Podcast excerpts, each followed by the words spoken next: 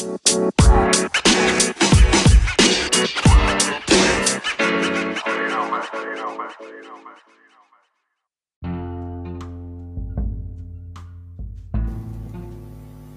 tardes, mi nombre es David Maximiliano Sánchez.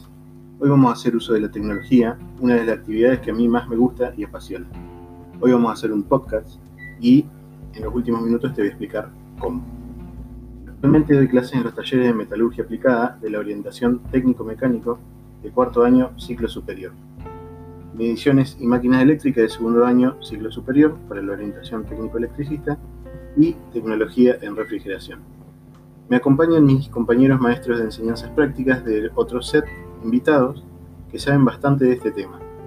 Facundo Bárcena, que da clases en el taller de electrónica, tercer año, ciclo superior, sería quinto año, y Rubén Díaz, de cuarto año, ciclo superior, sexto año, en la modalidad de técnico mecánico del set número 22 de Cipolletti, que da clases como maestro de enseñanzas prácticas a los estudiantes que deben cursar el taller de máquinas y herramientas CNC.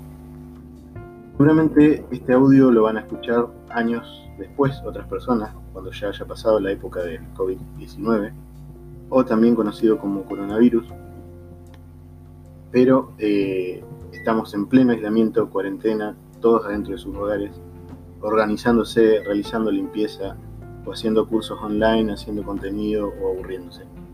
Y no vamos a permitir que vos te aburras porque solamente las personas aburridas se aburren.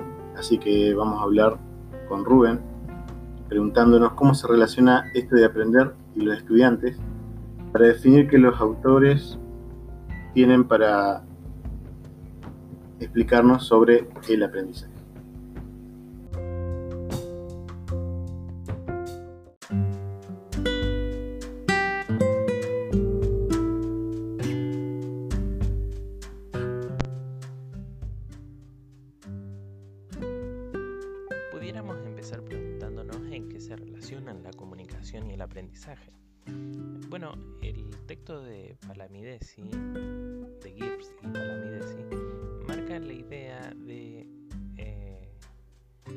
cuando yo estoy enseñando, en realidad estoy enseñando más de lo que pienso o lo que es lo mismo.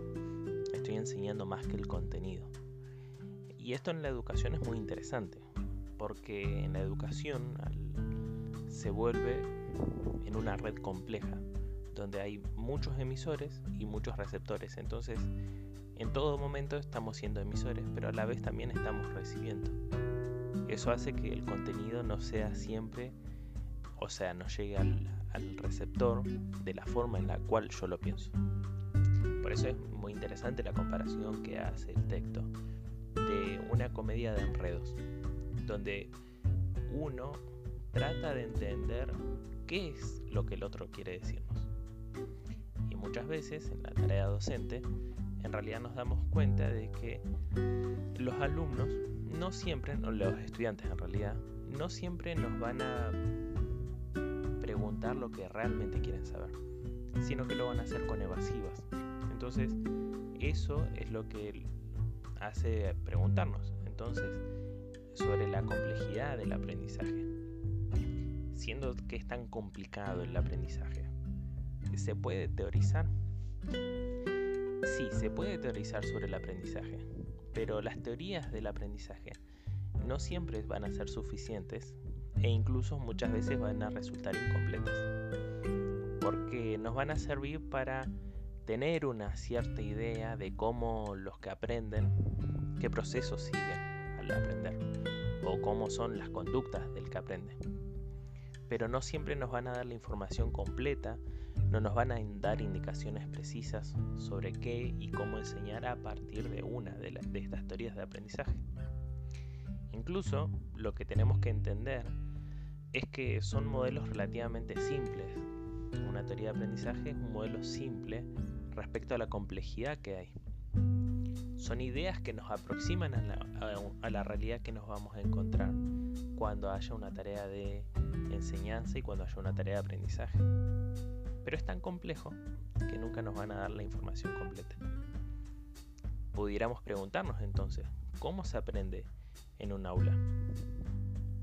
Bueno, lo que tenemos que entender es que, por lo que nos comenta el texto, con mucha razón, muchas veces el aprendizaje escolar eh, va a tener diferentes argumentos, va a tener diferentes matices. Por ejemplo, entendemos de que el aprendizaje escolar es un aprendizaje institucionalizado o regulado, porque se produce dentro de un establecimiento que tiene una clara función social, donde hay contenidos que ya vienen regulados por un currículum y que tienen un fin específico. Pero muchas veces ese fin específico es como también se comenta, está descontextualizado. Entonces, algunas veces les estamos enseñando contenidos de, por ejemplo, suma, de sumar cuando yo hago las compras. Pero si pensamos en esa tarea de la suma haciendo compras para un niño que está o una niña que está en el segundo grado de la escuela primaria, ahí entendemos la idea de que el aprendizaje está descontextualizado. Se le, se le pide al alumno, al estudiante, que aprenda cosas distintas entre sí, de formas diferentes, para un propósito distinto de aquel que está rigiendo en ese momento su vida. También hay que entender de que el aprendizaje no se realiza, el aprendizaje escolar no se realiza de manera individual, sino que estamos hablando de un grupo clase. Paula Carlino habla de que eh, de que se puede aprender de un campo de conocimiento, no se puede aprender solo. Perkins también da esa idea, que muchas veces vamos a aprender mirando a los otros y vamos a aprender junto con otros. Y eso nos damos cuenta en la escuela donde hay un proceso personal que se realiza, pero además de lo que yo aprendo, de lo que me llega a mí ese mensaje, también aprendo de cómo le llega a los otros. Y ellos también me van a brindar aprendizaje y hasta yo también sin darme cuenta voy a brindar aprendizaje a los que son los pares. Por eso es que hablamos de un aprendizaje escolar en donde incluso medida que se va avanzando en la carrera estudiantil, empieza a ver ya hasta negociaciones e intercambios en un ambiente en el cual, por así decirlo, el único fin es sobrevivir. Y entonces el docente espera ahora de que los estudiantes entiendan o aprendan tal concepto. Pero el estudiante puede que en ese momento no es lo que querían aprender. O sus vivencias sociales o emocionales en ese momento hacen de que él tome otra idea de aprendizaje. Y más que fijarse en lo que le están enseñando, puede que se fije en cómo se lo están enseñando, o puede que tome otros conceptos que le, el docente cómo está actuando. Por eso se habla de una supervivencia, porque en todo ese mundo, en ese universo que se crea, sigue existiendo la evaluación y el control. Muchas veces, siendo una autoridad adulta quien lo está regulando. Y entonces, ahora la escuela se vuelve rígida constantemente, porque siempre se está evaluando. Con lo que nos da la idea es que el aprendizaje no es una tarea sencilla, por el contrario, el aprendizaje es una tarea compleja y que exige esbozar algunas teorías. Las mismas van a estar incompletas, pero sin embargo, estas teorías aún son preferibles sobre el otro concepto que pudiera llegar a esbozarse, es decir, bueno, si es tan complejo el aprendizaje, lo mejor es ir y ver qué pasa en el aula, lo que se llama la improvisación. Por el contrario, conviene llegar al aula con algún matiz, con alguna teoría, de qué es lo que voy a enseñar, cómo lo voy a enseñar y cómo aprende el otro. Pero la realidad es que de eso va a ser solamente una teoría. La realidad va a mostrar de que existe otro complejo mundo y de ahí también se va a seguir aprendiendo y se van a sacar nuevas teorías dentro de lo que es la tarea del aprendizaje.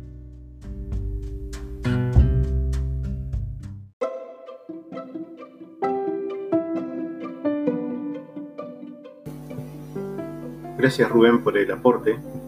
Eh, a ver, vamos ampliando esto que nos explica previamente Rubén sobre la autora Paula Carlino, donde plantea que se habla más que nada de descubrir. Eh, los estudiantes no están inventando algo nuevo, se están apropiando de un campo de contenidos disciplinar, profesional, social, que ya está construido. Nuestra propuesta como docentes es seguir pasos efectivos para reconstruirlo y el docente valida cuál es ese conocimiento que reconoce como propio de ese campo al que los participantes están aproximando o especializando. La idea de los autores explica que el docente es un guía para el estudiante participante, para que no se sienta solo, no se pierda. A veces hay que dejar que se equivoquen, se pierdan un poco, para finalmente ayudarlos a volver a encontrar el camino. Las ideas centrales que atraviesan ese texto son, acompañando lo que decía eh, Rubén, primero, nadie aprende por recepción pasiva. Para apropiarse de un saber colectivo, los alumnos han de transformarlo, los docentes tienen que prever con acción cognitiva del sujeto y propiciarlo. Segundo, eh, nadie aprende de una vez y para siempre. Se necesita un cambio, abordar recursivamente los mismos contenidos y efectuar ajustes paulatinos.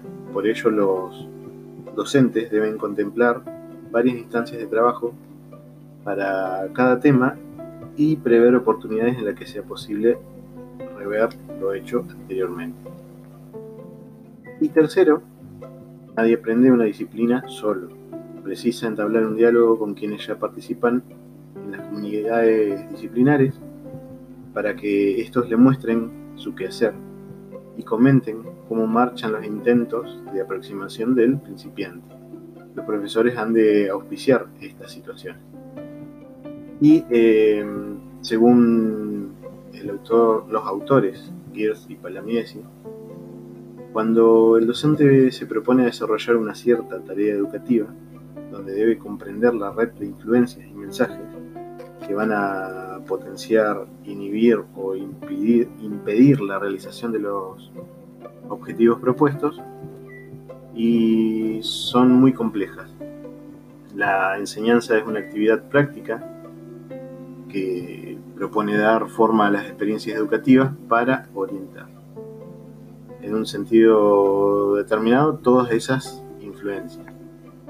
Y el aprendizaje escolar tiene características como que es un aprendizaje institucionalizado, regulado, se produce dentro de una institución con una clara función social, que es un aprendizaje guiado, monitoreado, controlado. Eh, es también un aprendizaje descontextualizado, eh, propone que los estudiantes construyan esquemas y estrategias específicas entre sí, diferentes, para afrontar las exigencias que le plantea la escuela y las que le plantean otras actividades. Em, este aprendizaje escolar se realiza en un grupo clase, es un proceso personal que se realiza con el concurso de los otros individuos, donde se aprende con otros y de los otros. Pero lo característico de la escuela es que estos otros adquieren formas muy precisas, un otro adulto con la autoridad y el saber, en este caso el docente, y un conjunto de pares de edades muy similares. Eh, se produce entonces en una compleja red de comunicación, negociación de intercambios, y eh, se produce en grupos sociales atravesados por intercambios físicos, afectivos e intelectuales. La clase es un sistema social en el que existen conflictos de poder, atracción, rechazo, negociación. Por eso el aprendizaje escolar es siempre un aprendizaje múltiple, complejo, contradictorio.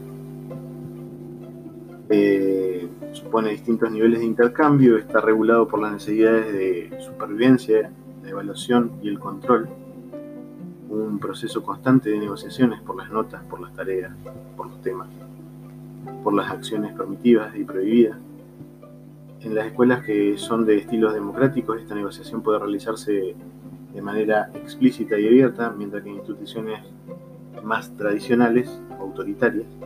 Esta negociación se efectúa de manera encubierta, conflictiva y a veces violenta. Sobre este último punto, sobre el cual habla de las tareas o actividades, la idea de Perkins dice que enseñar es diseñar la educación, se asemeja a una coreografía para que el aprendizaje ocurra y sea posible, logrando poner foco, dándole efectividad, eficiencia. Entonces Facundo nos va a explicar cómo sugieren estos autores planificar estas actividades, tareas o clases. A ver, Facu, entonces, ¿cómo sería esto?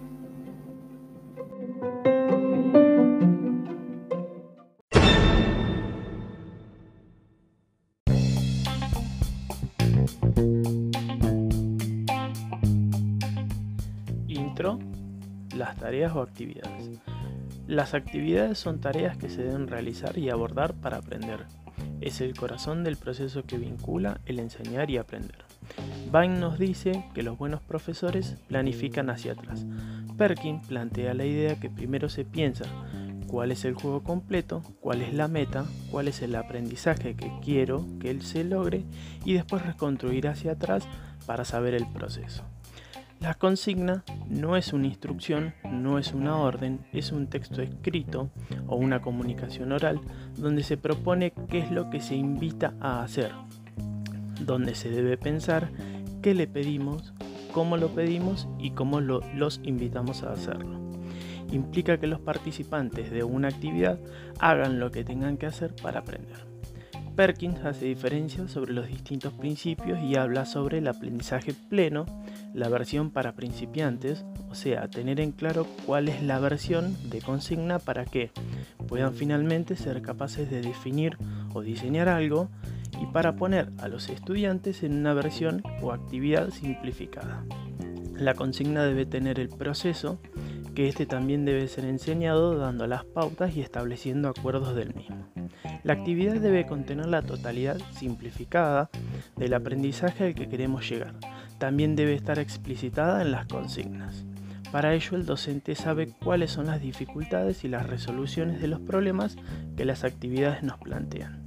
Resolver la actividad significa superar el obstáculo y el docente estará ahí para acompañar esa resolución. Carlino nos dice que nadie aprende de una vez y para siempre y que resulta necesario organizar la enseñanza previendo que los participantes acometan la misma, el mismo asunto una y otra vez, no, es, no de la misma manera, sino reconociendo distintos abordajes posibles que les permitan terminar de adueñarse de eso.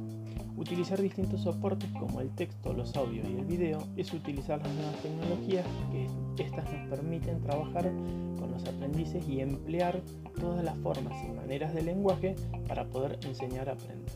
Así también producir y acceder a la información no está mal los ejercicios rutinarios o la información, sino que son parte del proceso y es una parte del todo. La actividad de diseñar actividades es una tarea que no se aprende de una vez y para siempre que uno va probando, haciendo diseños y los pone en juego en, esas situaciones y va viendo si funciona y permite ayudar y aprender eso que está esperando.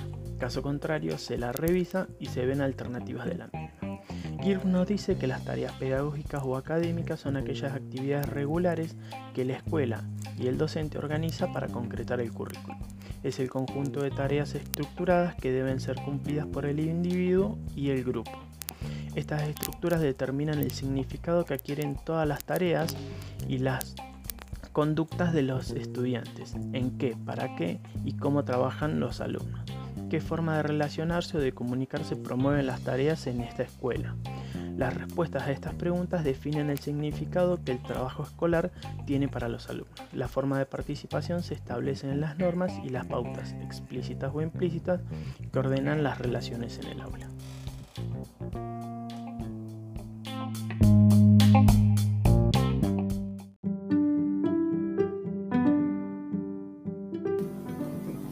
Gracias, Facu, por esa gran intro entonces.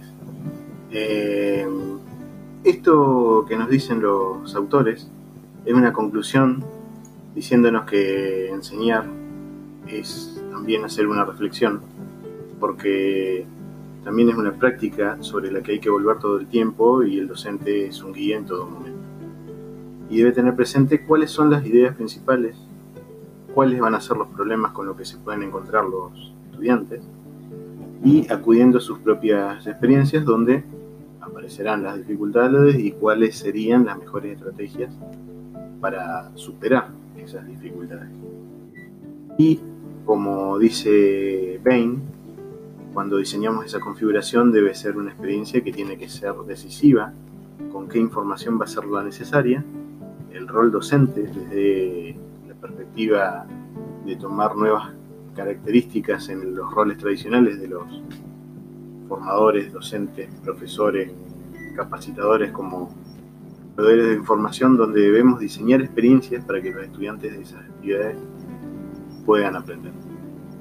Que no se pierda el foco, no se pierda el eje central de transmitir la información y de alguna manera implementar estrategias para saber si están aprendiendo antes de calificarlo, donde la evaluación no sea solamente una herramienta para chequear ese aprendizaje y de esta manera poder hacerle devoluciones correctas. Bueno, para, final, para finalizar, eh, si llegaste hasta acá, es porque querés saber cómo se hace un podcast y yo te lo voy a contar con nuestras palabras en el próximo mensaje. No te lo vamos a mostrar de una manera académica, tampoco de la forma de, bueno, ahora tenés que ponerte a estudiar esto, tenés que ser periodista, tenés que ser locutor. No. Una persona normal haciendo un podcast. Con lo que tengas a mano en tu hogar, en tu casa. Em, para cerrar, un podcast es un programa de radio, es como un programa de radio. Porque en realidad es como un contenido on demand de audio. Vos podés hablar del tema que quieras. Puede haber un podcast de psicología, de autoayuda, podcast de marketing, cuentos, audiolibros, lo que se te ocurra. Eh, esto es para empezar. Necesito empezar con esto, hacerlo por el solo hecho de divertirte, pasarla bien, de aprender, de ponerte a prueba, de aprovechar tu tiempo. Aprovechar tu tiempo. El tiempo es lo más preciado, no por los aislamientos o cuarentenas, porque seguramente este contenido, cuando lo escuchen, ya haya pasado todo esto y todo haya quedado atrás y estés con ganas de hacer algo nuevo, hacer algo con tu vida, que esta es la manera de mostrarle al mundo lo que vos sabes hacer. La gente no sabe que vos tenés aspiraciones, que vos tenés otros objetivos, que vos tenés otras metas. Lo mejor es que pones en búsqueda de podcast y te va indexando por estilo. El que va a consumir este contenido es alguien que le interesa lo que estás hablando y le va a prestar atención. Y si no le gusta quiere cambiar después de ver en las métricas por qué la página, está todo, vas a ver en qué momento dejaron de escuchar ese podcast o qué temas fueron más interesantes que otros. Y lo mejor es que te enseña cuándo tiene, cuánto tiene que durar un podcast. Em, sin nada más que decir, me despido por el momento. Les dejamos un afectuoso saludo un caluroso abrazo por parte de los tres que participamos y hasta el próximo contenido.